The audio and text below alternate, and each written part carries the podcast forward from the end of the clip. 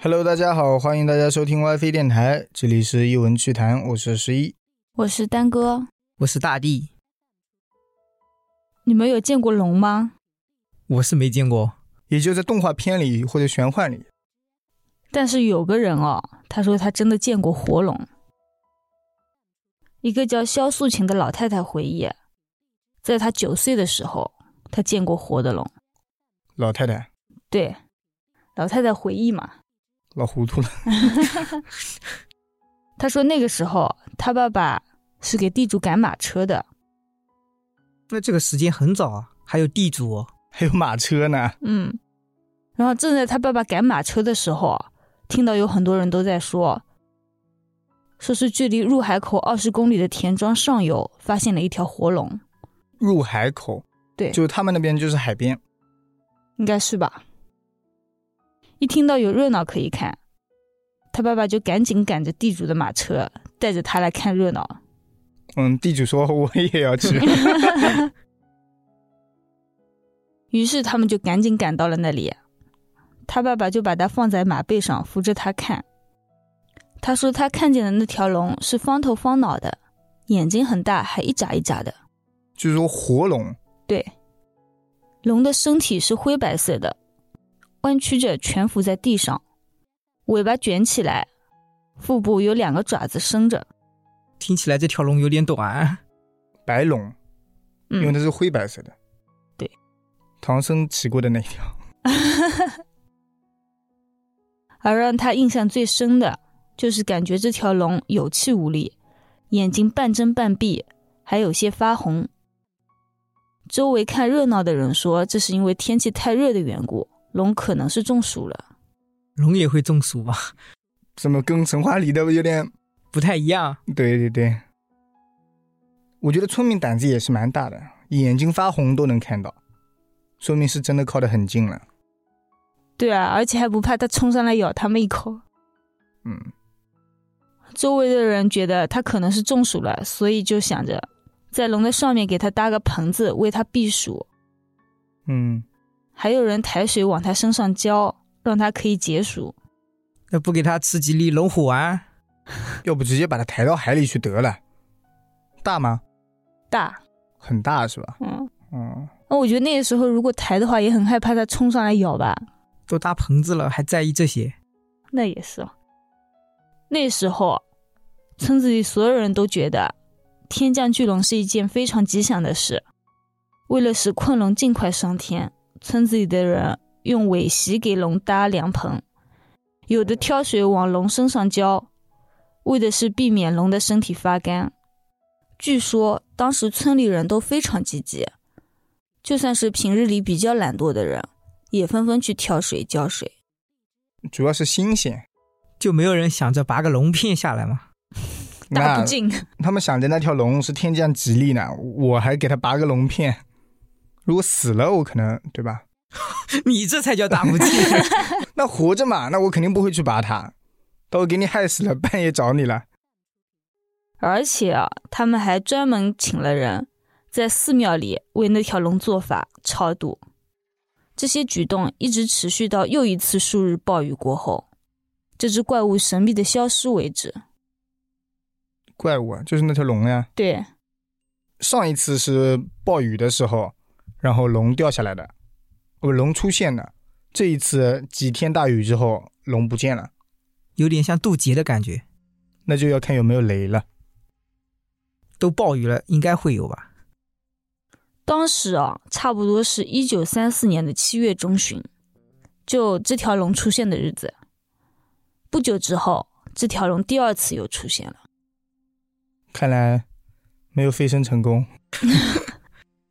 这一次是七月二十八日上午十点左右，有不少当地人看到了这条龙，在营口的天空中升起又降下，降下又升起，不断的翻滚。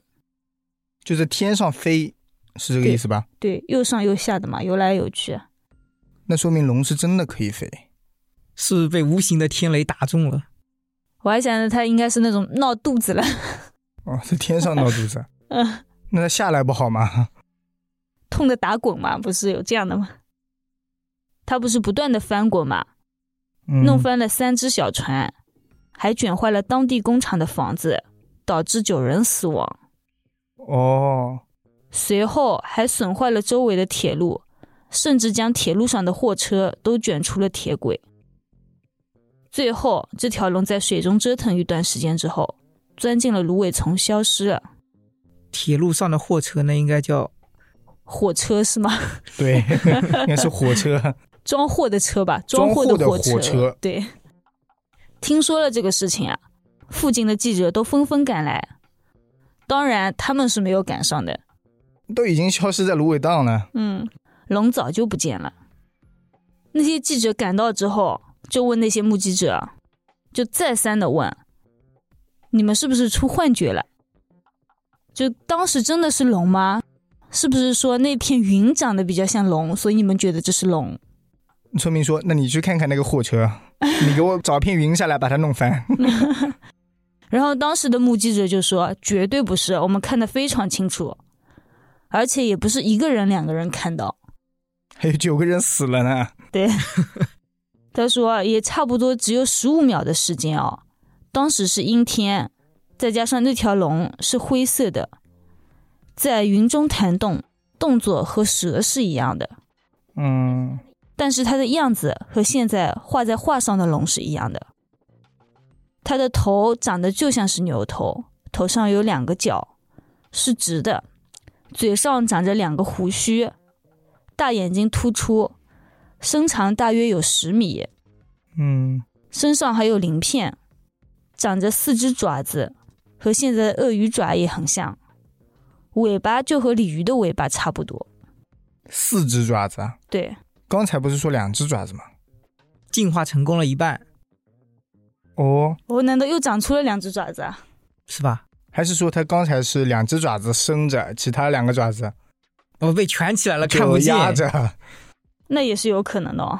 也有可能这一次雷雨天的时候真的渡劫成功了，又长了两只。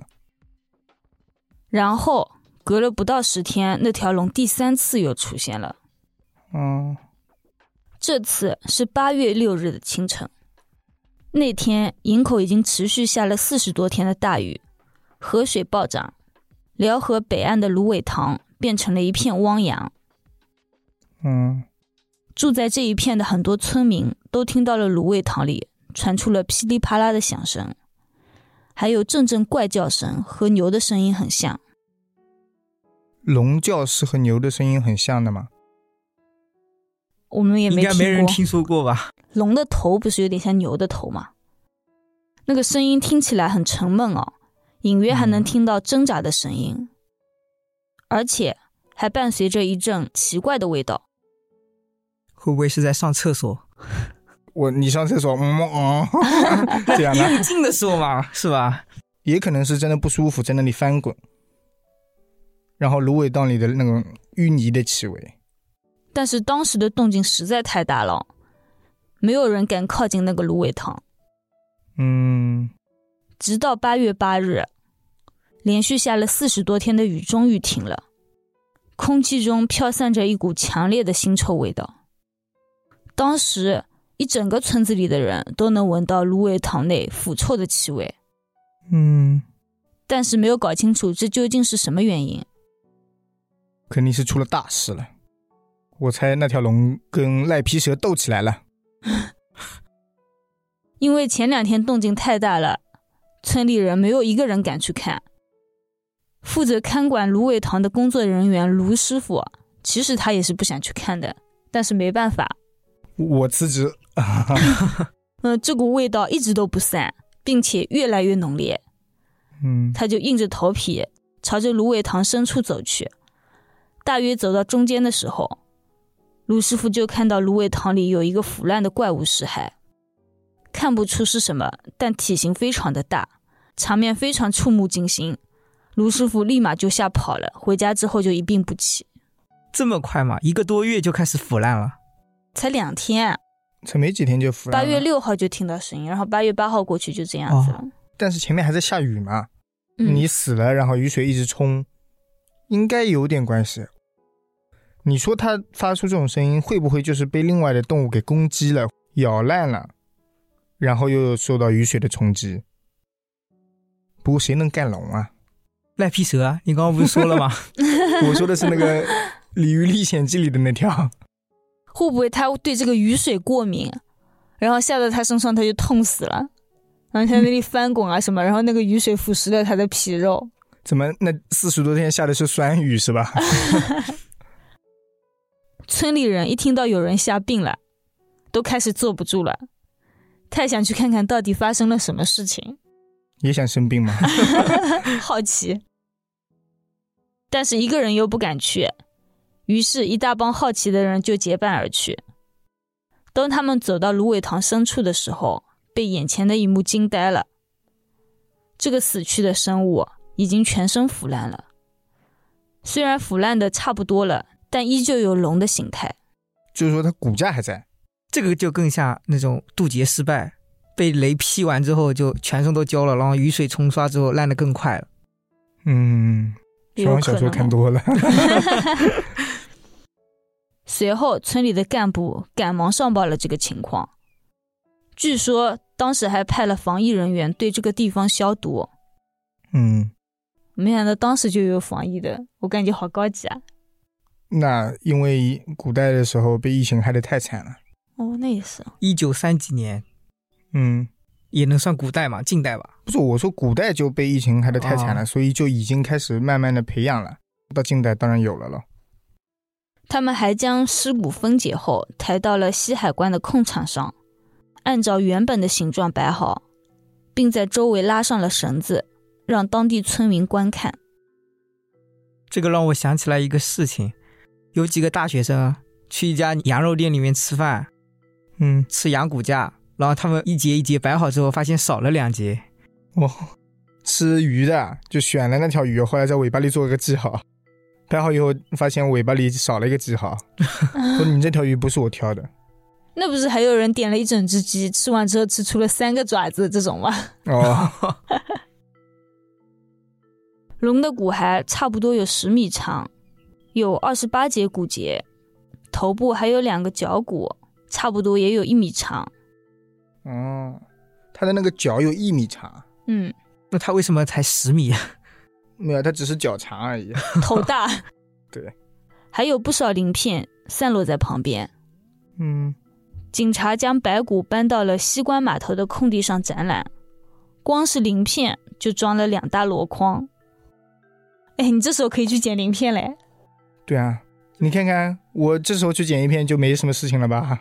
都是要充公的吧？连骨头都被人抢完了，我捡个鳞片不过分吧？这在当时啊，就是爆炸式的新闻，无数人跑到码头去围观。主要是警察为什么还放到码头去展览？按照现在肯定是封闭消息，带走。为什么要封闭消息？整个村的人都看到了，我觉得只会把现场先围起来这种。嗯，要带走嘛，带回去研究，一片骨头都不会放过哦嗯是的。但是消息封锁应该来不及了，现在手机一拍，人家早就传上去了。嗯，对，我想起来一个，就是说以前有很多人看到过龙，看到过 UFO 之类的，嗯，都是在以前，到手机像素清晰之后就再也没有拍到过了。是 的。但是啊，我不是这次在看这个龙嘛，有嗯很多人现代的、哦，嗯，很多人也在说他们看到过龙，但是因为没有证据，没有人相信，然后他们就会说，你走在大街上的时候是手机摄像头一直开着的吗？人家龙只是一瞬间一两秒的时间，哪有那个时间反应啊？说的也很有道理啊。不过按照这个道理，那北斗北斗是什么？卫星啦，卫星往下摇，怎么就拍不到呢？不可能刚好就在那一片区域吧？全球覆盖的，那跟那个有什么关系啊？人家连那个什么威尼湖水怪还是什么什么湖水怪，嗯，不是拍的很清晰吗？那不是说就是假的吗？至少是拍出来了呀，拍出来他们觉得这个不是水怪，都在分析这是什么东西，但是至少是拍到了。那龙的话，理论上怎么的也得拍到吧？不知道，可能现在灭绝了吧？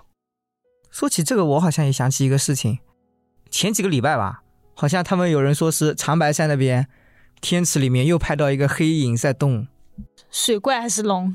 不知道就拍了一片黑影在那边移动，很大的一块。啊，那我们就各取一个字，水龙。在那条龙被抬走之后，不少村民看到，当时龙趴过的地方有很多像是爪子挠出来的深坑，很有可能是龙在死之前挣扎，嗯，而之前的怪声也应该是龙死之前的哀叫。哦，那没有别的爪痕的话，说明他不是在和赖皮蛇打架，他可能是就是真的纯要死了。赖皮水没有爪，不会有别的爪痕的。哦哦，也对，那定性了，你就赖皮蛇。对于这件事情啊，漫画家李冰生也曾是见证人之一。他说他当时也去看了西海关的展览，当天去看展览的人非常多，站在外围根本就看不见，而且都是人挨着人的。她差一个强有力的男朋友把她举起来，李冰生，我听的名字怎么像是男的啦？ 怎么了？男的就不能找个男朋友了？是是是，当时所有人都只能等前面的人走了，他们后面的人再跟上去看。依次有序排队观看是吧？我觉得应该不是吧，像看小摊一样，所有人在那里站着，嗯等看的差不多了，等他们看满意了走了，再有人再看吧。嗯，等他看到的时候，就发现这条龙的骨头很长，他估计了一下，也是大概将近十米。就是十米啊。大部分的人都将视线放在了这具白骨的头部，因为上面有脚。海里的东西正常来说是没有脚的，所以当时很多人都说它就是龙骨。嗯，后来，水产学校的张老师还发表了一篇文章，称呼它为“蛟”，也就是龙。蛟龙嘛，嗯，没准它是一条蛇进化的。那她活了很久了，真的。嗯，白素贞嘛，可能是。白蛇哦，它又是白蛇，啊一开始没有爪子，然后一长开出始了有两只个，爪子，是蛇的时候没有爪子，长出了两只之后被村民发现了，然后渡了一次劫，又长了两只。虽然爪子长出来了，但是渡劫还是没成功。分析的头头是道。 那我觉得好惨啊！在龙骨被展示完之后，就送到了当地营口水产高级中学做标本。为什么要送去水产学校？ 水产学校，但是由于三年之后东北局势混乱，龙骨在建国之后就丢失了。可能都去泡酒了。时间到了一九三九年，十六岁的孙正仁来到了大连，给别人做管家。那户人家女主人的丈夫是营口商会会长的弟弟，嗯，孙正仁深得主人的赏识，在一九四一年离开大连的时候，女主人把一段龙骨奖赏给了他。嗯，送的这么珍贵吗？那说明那些龙骨哦虽然找不到了，找不到了，就是被这一批富贩豪卖啊，以及一些领导啊什么的拿走了。那说明这户人家还有很多，他能送一根吗？一共二十八节。哦，不过他是送送了根，一段不是而一已节。他送了一段，嗯，应该是小小的一块吧。泡酒剩下的帕拉涅罗，已经拆了泡好了，精华已经走了，是吧？对对，拆了一点下来给他了。孙正仁回忆道，女主人手中的龙骨大约有三斤多重，呈白色条状，骨头底端大约有碗口大小，慢慢向上延伸，越来越细。骨头的表面白色釉面很亮，大家说这是龙牙。我以为是打磨过了， 那他那个龙骨意思就是头骨那里的。他说龙骨大约有三斤多重，那意思就是他们也只是有只有一段是吧？女主人他也拿到了一段嘛，哦。然后女主人告诉他，这是曾经在营口展览的龙骨。被他偷来了。据说当时那条龙的尸体里是没有眼珠的。当地人说，这是因为它得了天谴。不是烂了吗？对吧？肉都烂了，眼珠对啊子可能也烂了，哦，那应该会有硬硬的一个圆球一样的东西吧？不知道。反正鱼眼是不会烂的，对啊，龙的那就不知道了。不清楚。到了二零零四年的一天，孙正仁老人把自己保存了整整六十三年的五块龙骨，捐献给了市史志办公室。他不是只拿到了一块吗？怎么突然又多了五块？ 敲碎了，他希望有关部门能够鉴定一下他手中的骸骨。经研究员鉴定，一致认为这几块龙骨是史前第四世纪，距今约一万多年的野马化石，并非龙骨。不是死了才几年吗？这么快，就是一万多年前的了。他说野马化石啦。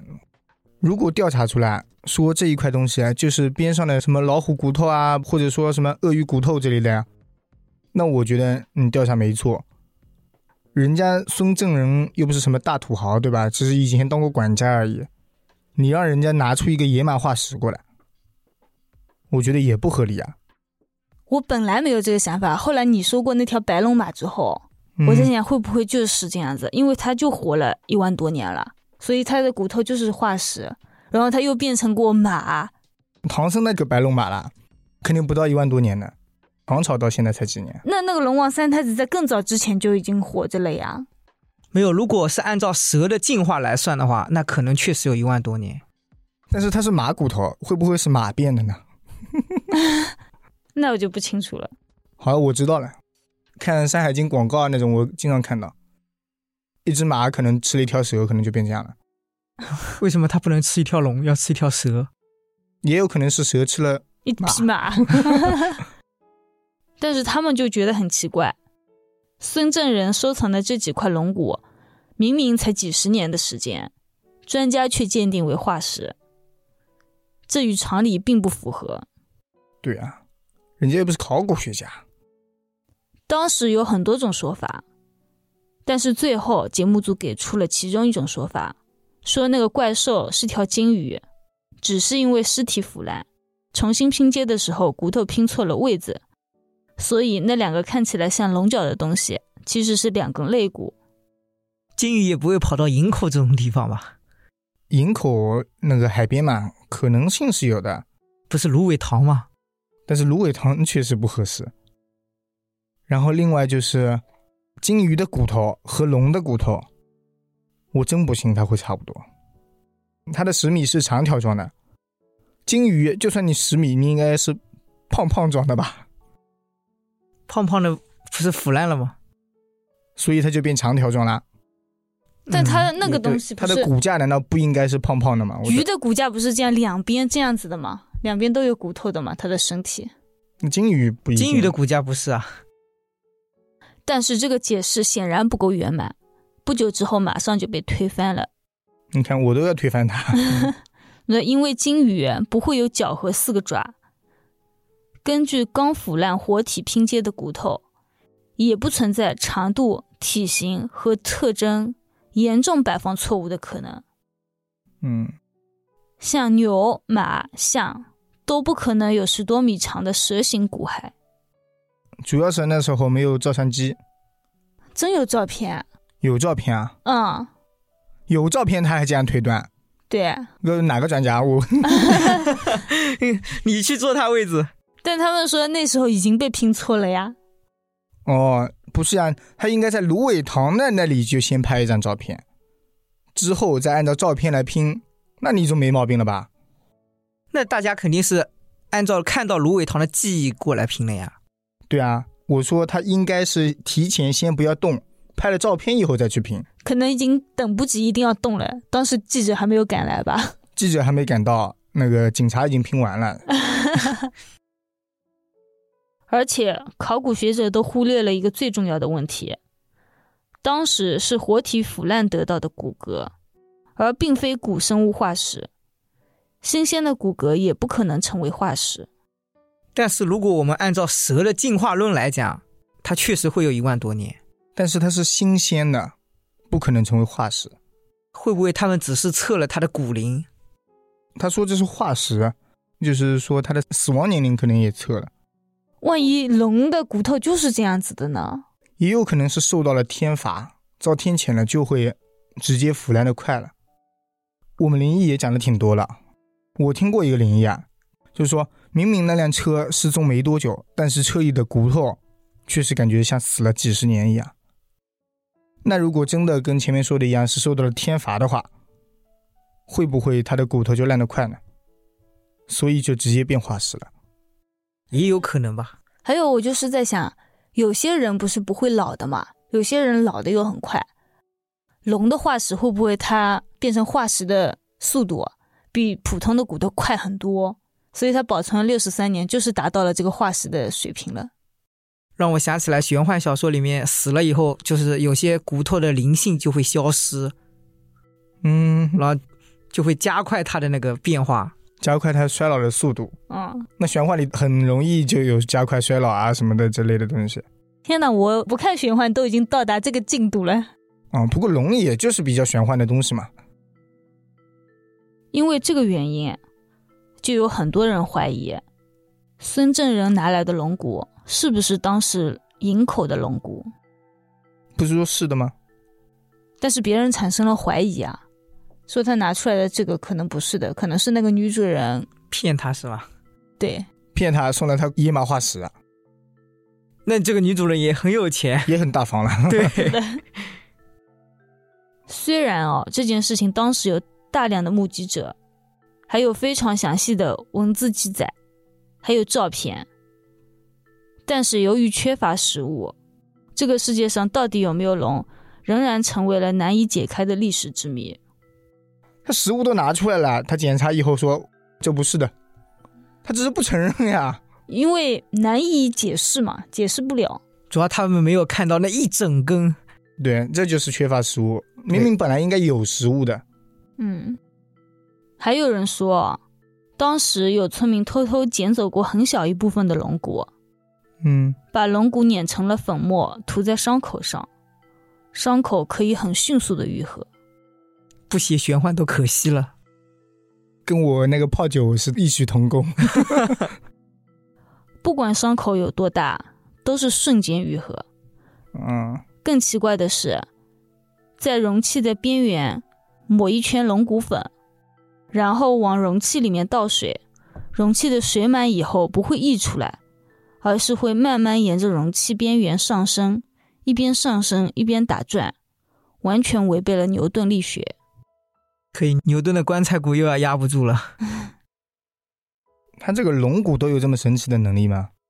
那肯定都要。刚死完，灵性还没有消失，那应该去找一下龙源有没有呢？龙源不是被天劫毁了吗？是吧？嗯他要是成功了的话，他就不可能啊呀、我们这种玄幻小说看多了的人，我跟你讲，光看到那个龙骨，我会让你们警察拼起来， 我一口吞，可以怎么得道成仙啦？一点点龙骨粉末都能让水飞起来了，我吃点不应该吗？那你敢吃吗？那都烂了。我不管了，泡酒喝了。噎死在当场， 那个龙骨直接疼的话，那你们觉得龙真实存在吗？我觉得应该是存在过，至少我觉得应该也是有的，要不然的话，不可能那种皇宫里面那些龙啊，就很栩栩如生的那种样子，龙袍啊什么，你说你没见过，你怎么样把它画出来呢？